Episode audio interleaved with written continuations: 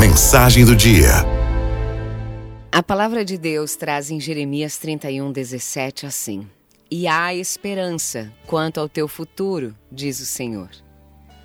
Por mais difícil que seja a nossa vida, podemos confiar em Deus que nos diz: há esperança para o teu futuro.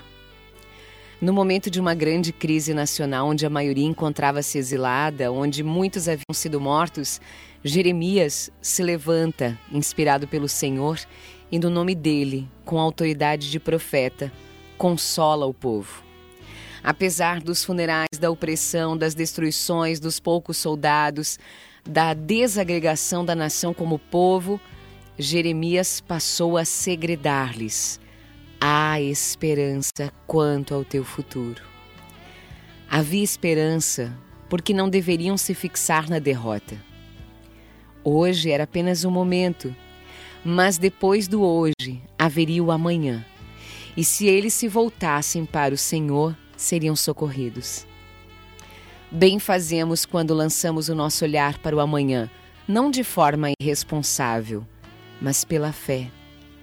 Havia esperança porque era Deus que estava afirmando e não o ser humano. E quando a confiança está nas promessas do Senhor, infalivelmente a bênção chegará. Muitos males seriam evitados se, ao invés de buscar ajuda humana, nós buscássemos o Senhor de todas as coisas. Havia esperança, porque o futuro traria a ação do Todo-Poderoso. Muitas vezes nos encontramos em situações semelhantes onde achamos impossível haver uma reversão. É impossível, é impossível. Mas quando as situações são medidas não pelo que está sendo visto, e sim pelo que está sendo crido, as perspectivas são totalmente diferenciadas. Quando lemos todo o texto de Jeremias 31 na Bíblia, encontramos os mecanismos para que a esperança chegasse e reinasse. Arrependimento, mudança de atitude, a primeira delas. Depois, fé. Muita fé no Senhor.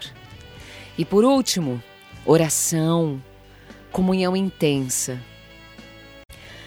As coisas podem parecer sem saída hoje, mas busque de todo o seu coração a Deus e escute a palavra dele. Há uma esperança para o teu futuro. Araldo F